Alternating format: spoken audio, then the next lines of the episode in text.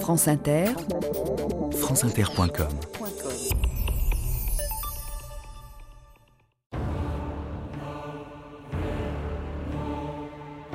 Je connais cette maladie par le nom singulier qu'elle porte, la grippe. Elle fait beaucoup tousser et fait gagner beaucoup d'argent aux médecins et aux apothicaires. No, chansonnier du XVIIIe siècle.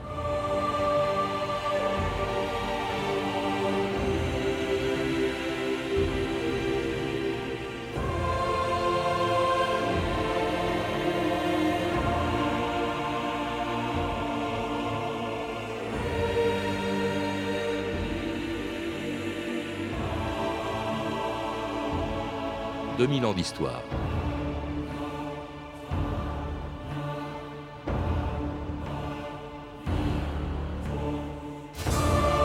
Aussi ponctuelle que le Beaujolais nouveau, la grippe revient tous les ans à la même époque, le plus souvent sans autre conséquence qu'une hausse des températures et du nombre de congés maladie. Le temps pour ces victimes de passer quelques jours au chaud sous la couette et de redécouvrir les vertus du grog. Rien de bien grave, croyait-on, jusqu'à aujourd'hui en oubliant qu'en 1918, une pandémie de grippe espagnole avait fait beaucoup plus de morts que la Première Guerre mondiale. On comprend pourquoi, 90 ans après, l'annonce de la mort d'une vingtaine de personnes au Mexique, victimes du virus le plus virulent de la grippe, le virus A, le virus A H1N1, mobilise aujourd'hui les gouvernements du monde entier, même si pour l'instant elle touche moins de monde que les grippes de ces dernières années. France Inter, Gérard Courchel, le 18 décembre 1996. L'épidémie de grippe commence à faire de sérieux ravages en France. 600 000 personnes sont atteintes, c'est trois fois plus que l'an dernier à la même époque, et le virus est très méchant. À Paris, les praticiens de SOS Médecins sont débordés. Le reportage de Benoît Colomba. Depuis le début de l'épidémie de grippe, les appels ont doublé au standard de SOS Médecins, jusqu'à 3000 appels par jour. Le docteur José Juel n'avait jamais vu ça. Depuis 18 ans que je travaille à SOS Médecins, jamais j'ai rencontré une épidémie de cette intensité, à la limite de cette gravité. Le cabinet médical du docteur Juel tient dans quatre mallettes noires qui ne le quittent jamais. Cette fois, c'est un garde républicain qui l'appelle, son fils de 3 ans, tous en permanence. Il va te regarder, ne pleure pas. Hein. Elle a la température, hein, parce que le cœur, il va vite. Hein, et il est brûlant, le petit. Bon, bah lui, votre petit bonhomme, la grippe, c'est compliqué d'une... d'une otite. Ce rythme d'enfer devrait durer encore pour le docteur Juel jusqu'aux fêtes de Noël. Patrick Zilberman, bonjour. Bonjour. Vous êtes historien de la médecine et co-auteur avec Antoine Flahaud d'un livre, Des épidémies et des hommes, qui est sorti aux éditions La Martinière avant la pandémie de grippe qui frappe aujourd'hui tous les continents du monde, où elle a fait déjà euh, plus de 4000 morts. Mais avant de voir avec vous en quoi cette nouvelle grippe est dangereuse, je voudrais qu'on rappelle avec vous l'histoire de cette maladie qui n'est pas nouvelle. Hein. Elle existait euh, même bien avant qu'on lui donne son nom français en, 1743. Oui, cette maladie est certainement très ancienne. Euh, pour, ce qu'on connaît de l'histoire des pandémies de grippe euh, plus ou moins documentées. La première, véritablement, où on reconnaît quelques descriptions symptomatiques de cette maladie, date de, 1510. Bon, cela dit, l'historiographie de la grippe, pour des raisons tout à fait euh, compréhensibles de documentation, ne commence vraiment qu'avec le XVIIIe siècle. Mmh. depuis le XVIIIe siècle, et sans compter la pandémie présente, on a euh, recensé à peu près entre 12 et 14 pandémies, euh, donc en euh, deux siècles. Bon, la pandémie, hein, c'est son extension à l'échelle mondiale, mais la grippe, elle existait souvent à l'échelle nationale. Euh, depuis, depuis toujours. Son nom, je l'ai appris, vient de, du francique, du vieux français, qui veut dire saisir, agripper, c'est grippe hein, tout simplement. Mais alors on lui donnait d'autres noms avant, plutôt du nom de ses symptômes. Il y avait cathare, je crois, parce que c'était le nom qu'on donnait à l'écoulement justement de, du nez. Alors c'est très curieux parce que en 1918, par exemple, les Français parlent de grippe, mais les Anglais dénomment la maladie de manière tout à fait différente. Ils parlent de cathare épidémique. Il parle de bronchite épidémique, de fièvre de trois jours, de bronchite purulente. Et ce n'est qu'après la pandémie, donc dans les années 20, que les, Anglais commencent à lui donner le nom qu'elle porte aujourd'hui en anglais, c'est-à-dire influenza. Voilà, oui, influenza, c'est très révélateur d'ailleurs, parce que euh, au fond, ça veut dire que euh, c'est l'influence du milieu, c'est ce que l'on a longtemps cru, c'est que au fond la grippe, ça venait euh, des variations de climat, du froid, euh, du chaud, des miasmes qui, qui tournaient dans l'air. Oui, jusque très récemment, enfin jusqu'à jusqu'à au dernier tiers du 19e siècle, euh, dominait ce qu'on a appelé l'étiologie euh, hippocratique, c'est-à-dire c'était le, climat, la géographie qui déterminait l'éclosion de certains symptômes. Influenza, ça veut dire influence en italien, donc c'est l'influence effectivement du climat, du milieu ambiant. Mais malaria, qui est le paludisme en italien, euh, c'est le mauvais air. Donc on avait toute cette, théorie climatique, géographique qui remonte jusqu'à Hippocrate et qui euh, a terminé sa course, si j'ose dire, à la fin du 19e siècle avec la théorie des germes. En réalité, on ne savait pas grand-chose sur la grippe. On ignorait notamment son origine. Vous, la rappelez dans, ce livre, euh, Patrick Zilberman. En fait, et on parle souvent de grippe asiatique, en fait, elle vient le plus souvent euh, d'Asie. Et en fait, c'est une maladie euh, qui est d'origine animale. Alors, comme toutes les maladies infectieuses, c'est effectivement une maladie d'origine animale. On dit maladie zoonotique dans, le jargon. Euh, euh, elle se caractérise, si vous voulez, le réservoir animal, ce sont les oiseaux, et les oiseaux sauvages, qui peuvent transmettre effectivement par, leur fiente euh, le, germe aux animaux d'élevage, que ce soit les volailles ou le porc, et on pensait jusque très récemment qu'en 1918, le porc avait servi de récipient où s'étaient réassortis, recombinés des, euh, des virus porcins, des virus aviaires qui ensuite s'étaient transmis à l'homme. On sait aujourd'hui qu'il en, en, va différemment. Le virus de 1918, qui est euh, l'ancêtre du virus d'aujourd'hui, euh, c'est en fait un virus totalement nouveau qui est tombé du ciel d'une souche aviaire qui n'est pas identifiée et qui sans doute ne le sera jamais. Alors 1918, c'est euh, la grippe euh, espagnole, la plus meurtrière de toutes les grippes de l'histoire et dont est mort Guillaume Apollinaire en, en novembre 1918. Comme tu as l'air fatigué, Guillaume, tu m'inquiètes. Mais non, ça va très bien.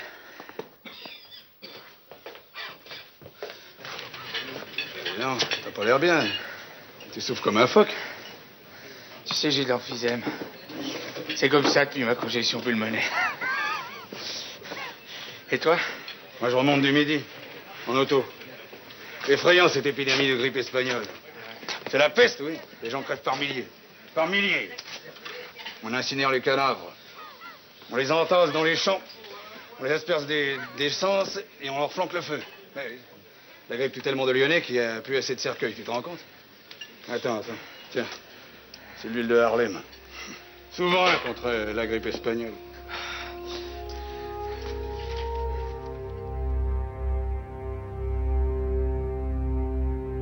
Et c'est un extrait du téléfilm Les Amours du bien-aimé, la mort de Guillaume Apollinaire le 9 novembre 1918, victime de la grippe espagnole. Pourquoi espagnole? Ah, alors ça, c'est pas de chance pour l'Espagne, parce que l'Espagne n'était pas un pays en guerre, et donc n'avait pas de censure militaire sur, les, sur la presse. Euh, paraissait dans la presse très librement euh, des informations sur l'épidémie. Euh, tandis qu'en France, en, Angleterre et en Allemagne, par exemple, là, on était en guerre. Hein, on était en guerre, donc la guerre n'était pas finie. Voilà, donc l'armée avait imposé la censure sur les informations et comme il n'était pas question d'atteindre le moral encore plus qu'il n'était à cette époque, chez les uns et chez les autres, eh bien, euh, la censure militaire a caché ou a dissimulé pendant un certain moment euh, les informations sur l'épidémie. Donc, les, on a appelé l'épidémie espagnole de manière totalement injustifiée. Euh, puisqu'elle n'est pas plus espagnole qu'autre chose. Elle n'est même pas asiatique. J'ai lu quelque part qu'en en fait, elle était peut-être originaire des États-Unis.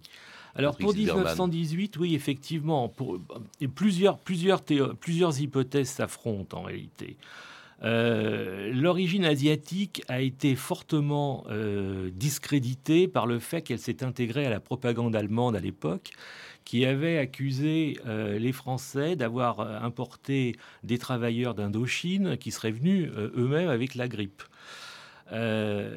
Aujourd'hui, les historiens sont majoritairement d'avis que cette grippe aurait, se serait transmis aux hommes dans certains camps d'entraînement de l'armée américaine du, Middle West, au Kansas notamment, et donc que ce serait le corps expéditionnaire américain qui l'aurait euh, importé euh, sur le continent européen lorsqu'il est arrivé euh, à partir de, de, de, de mars 1918. Oui, parce que ce qui aurait pu rester une épidémie devient une pandémie, parce que la guerre, évidemment, c'est l'occasion d'un brassage considérable de, de population avec les déplacements de troupes, et puis à partir du front, les permissionnaires qui vont à l'arrière, et d'où les ravages que la grippe a provoqués, on l'a entendu à Lyon. Les hôpitaux étaient totalement débordés, les morgues aussi, Mmh. Patrick Zilberman.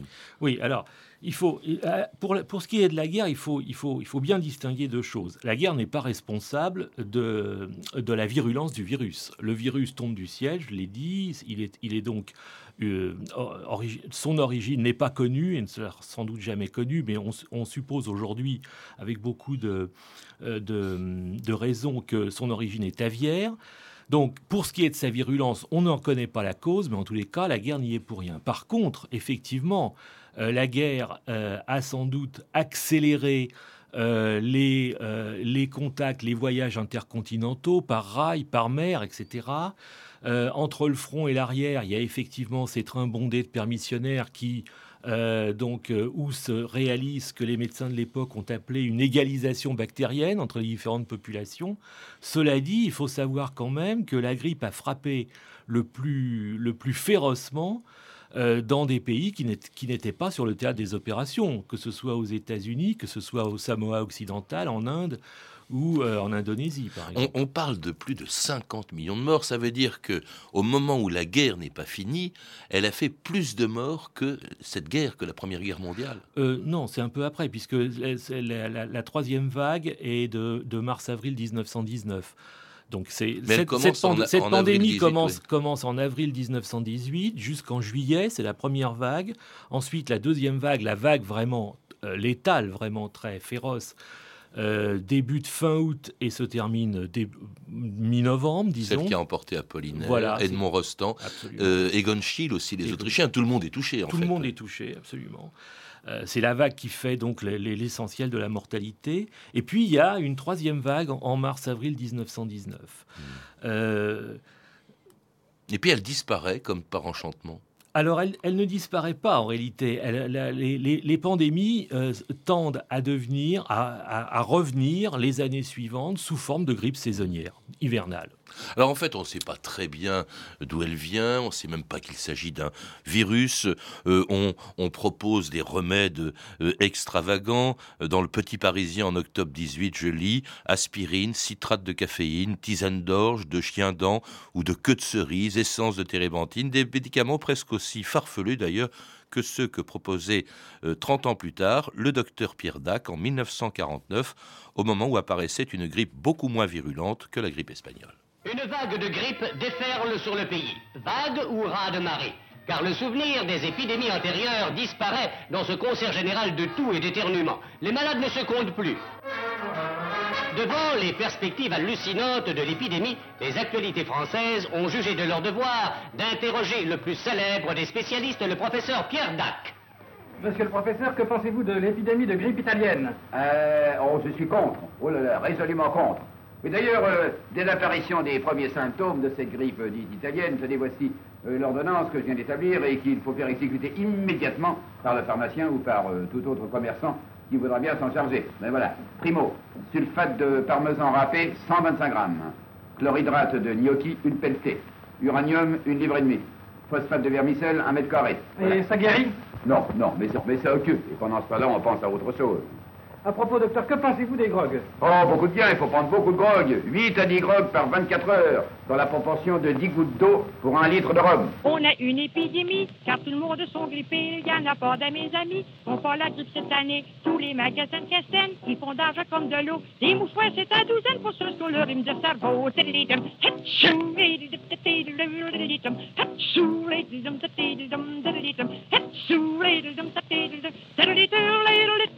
little, little, little, little, little, little, Ça commence par un frisson, puis ensuite vous éternuez. Là, vous lavez pour de bon. C'est le temps de vous faire soigner. Un petit gin, puis du citron. Avec ça, vous allez suer. Évitez les courants d'air pour pas mourir. Les patins, l'air,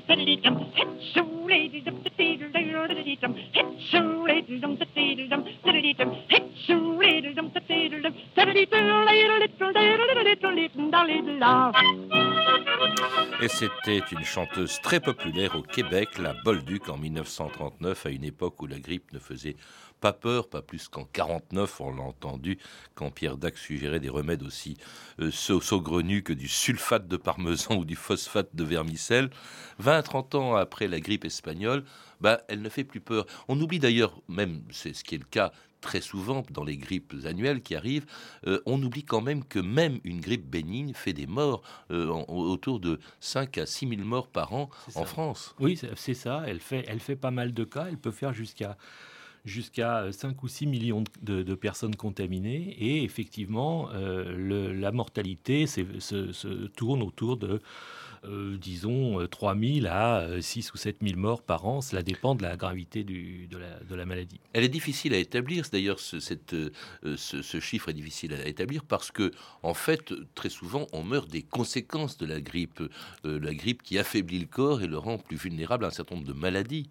Alors, il y a, comme, comme l'explique Antoine Flau, il y a trois, trois raisons de mourir de la grippe, en trois façons de mourir de la grippe, plus exactement. La première consiste à, on, meurt en raison de ce qu'on appelait les surinfections bactériennes, c'est-à-dire pneumonie, à pneumocoque, à staphylocoque, à.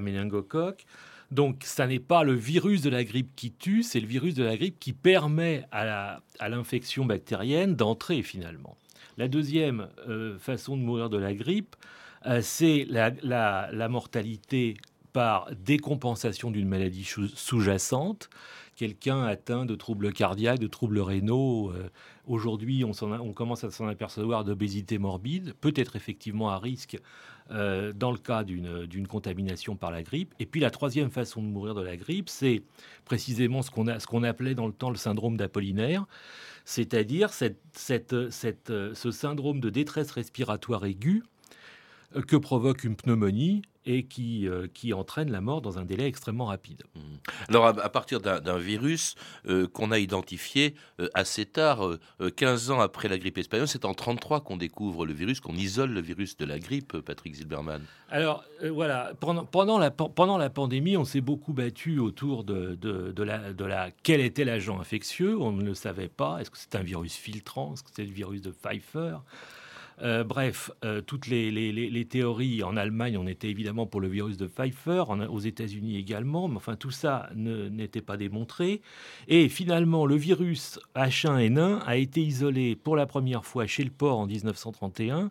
Celui euh, de la grippe espagnole. celui de la grippe espagnole et chez l'homme en 1933. Et, on et ce virus, ensuite, on s'est aperçu que c'était effectivement le virus qui avait sévi en 1918, car quelques années plus tard, on a par des, par des prélèvements, euh, analyser les anticorps au virus H1N1 et on s'est aperçu par conséquent que le H1N1 avait été euh, euh, le virus euh, qui avait sévi donc pendant la pandémie grippale de 18-19. En fait, il n'y a pas une mais des grippes. Hein. ce qu'on découvre en 1933, c'est le virus A, c'est-à-dire le plus dangereux. Les virus B et C qui existent aussi le sont beaucoup moins. Et puis alors on ajoute à ça des, lettres hein, parce que c'est selon les caractéristiques des deux composants essentiels de la grippe, c'est-à-dire H, la neuramididase, hein, euh, N, affectée donc d'un numéro de référence qui fait qu'on a 144 euh, virus euh, différents, dont certains sont mortels, comme le virus H2N2, responsable de la plus grande pandémie de grippe depuis la grippe espagnole. C'était en 1957. Devant l'ampleur de la grippe asiatique, les écoles de Tokyo et d'Osaka ont été fermées. L'inquiétude est grande au Japon devant le développement menaçant du fléau. Les dépêches concernant la grippe asiatique continuent d'être nombreuses et diverses. Plus de 100 000 cas aux États-Unis, nous dit l'une. Tout le personnel des bases américaines en Angleterre va être vacciné contre cette grippe, nous dit l'autre. Et en France, Jean Godignon convient-il d'être affolé?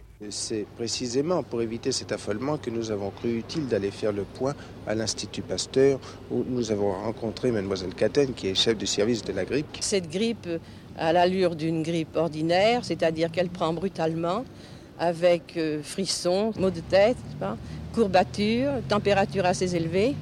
Du reste, elle évolue très rapidement, en deux ou trois jours. Vous savez qu'on a parlé de vaccin. Oui, nous préparons un vaccin, en effet, mais un, un vaccin spécifique, n'est-ce pas, qui est préparé à partir de la souche en cause. C'est la raison pour laquelle ce vaccin n'est pas encore sorti. Et nous ne pouvons évidemment pas promettre des centaines de milliers de doses pour pouvoir protéger la population. Et c'était en 1957 la deuxième des trois grandes pandémies euh, du euh, siècle. Euh, cette pandémie de 57 a été très meurtrière aussi, Patrick Zilberman. Ouais, elle était infiniment moins meurtrière que celle de 1918. En 1918, la vague automnale euh, a fait en France à peu près 250 000 euh, morts, alors que la, la grippe de 57 aura fait euh, environ 25 000 décès. Donc c'est évidemment c'est dix, dix fois moins. Euh, ce qui est très intéressant dans l'extrait qu'on vient d'entendre, c'est qu'on parle tout de suite du vaccin. En réalité, la grippe de 1900, la pandémie de 1957 est la première pandémie de la virologie moderne. Euh, le vaccin contre la grippe existe depuis 1942-43. Son efficacité était, disons, très moyenne. Euh, en 1957, comme l'extrait nous l'a fait comprendre, le vaccin arrivera trop tard et trop peu pour, pour protéger réellement la, la, la, la population. Mais, mais, mais, en 1957, une grande partie de la mortalité est, contrecarrée par la, la, la, possibilité de soigner les surinfections bactériennes grâce aux antibiotiques. Donc, dont on a déjà une, toute une série depuis les années, la fin des années 40. C'est la raison pour laquelle elle a été moins meurtrière que, que la grippe espagnole, en fait. C'est une des raisons pour laquelle elle a été beaucoup moins meurtrière que la grippe espagnole. Pendant la grippe espagnole, une grande partie des décès a été due aux surinfections bactériennes, et à cette époque, on ne possédait ni antibiotiques, ni oxygénothérapie, ni technique de réanimation, rien. Et puis alors il y a surtout quelque chose d'important, c'est la mobilisation internationale grâce à un organisme qui n'existe que depuis la Deuxième Guerre mondiale, c'est-à-dire euh, l'OMS, dont le rôle est essentiel, y compris aujourd'hui. Alors l'OMS a été créée en 1948. Euh, mais son, son, rôle dans la, la, gouvernance ou la gestion, si vous voulez, des, des, des, des pandémies, notamment des pandémies de grippe, est tout à fait récent. En réalité, euh, l'OMS a un, rôle majeur dans la gouvernance des épidémies, je dirais, depuis 2003, c'est-à-dire depuis l'épidémie de syndrome euh, respiratoire aigu sévère, le SRAS, euh, pendant laquelle l'OMS a capitalisé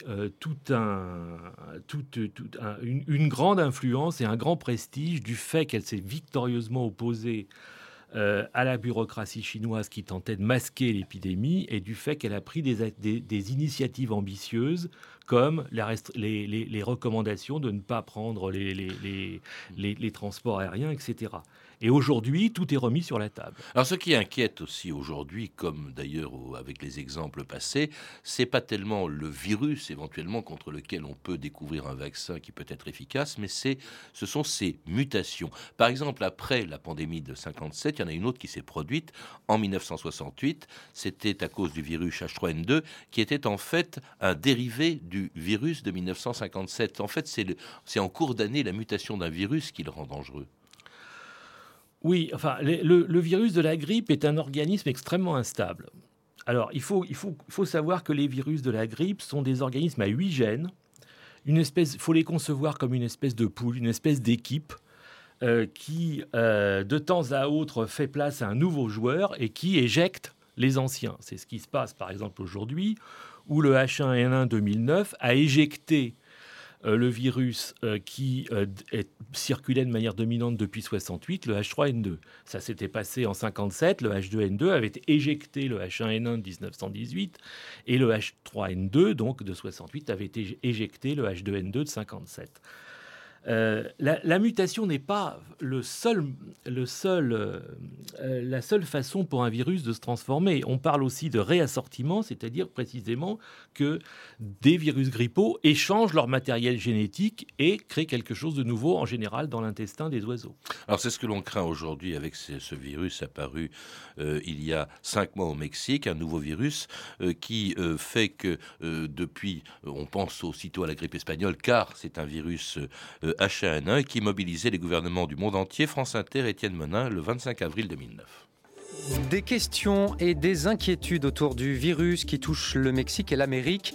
L'Organisation mondiale de la santé estime que ce nouveau virus a un potentiel pandémique mais que son évolution est imprévisible. France Inter. Le risque de pandémie est donc bel et bien réel après les cas de grippe porcine découverts au Mexique et aux États-Unis.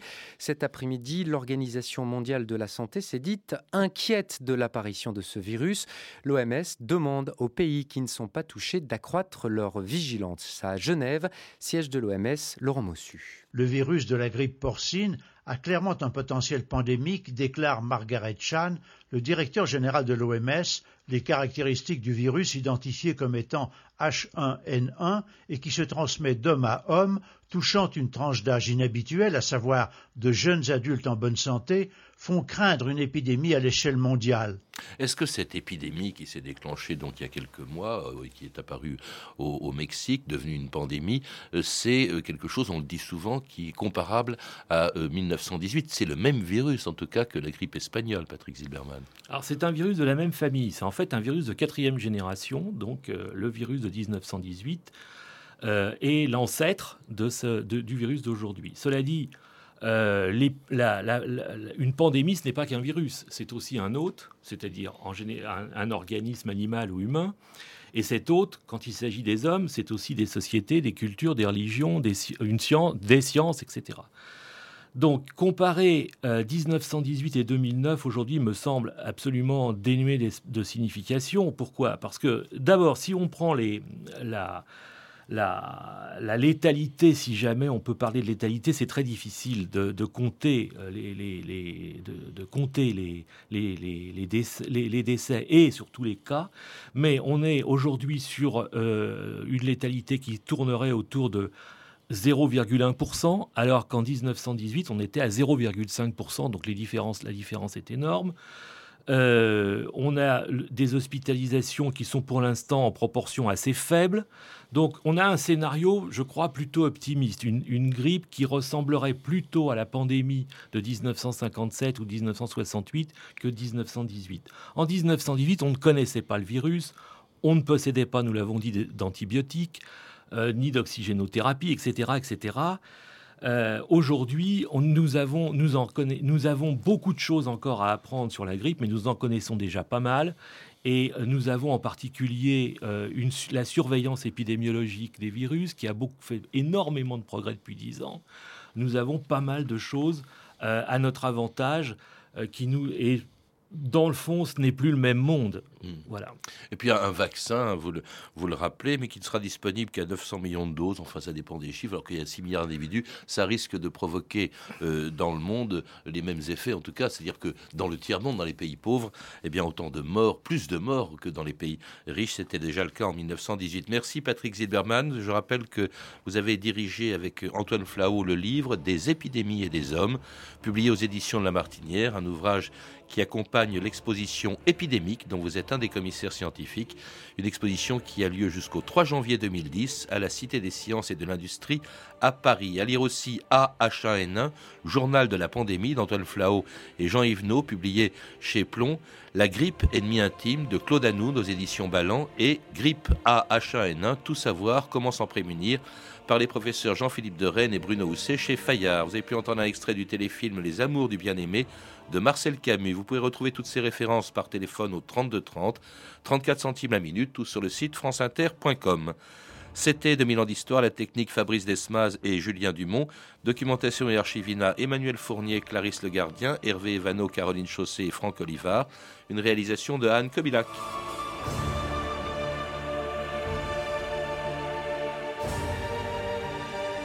Demain, dans 2000 ans d'histoire, sans aucun rapport avec le sujet d'aujourd'hui, Silvio Berlusconi.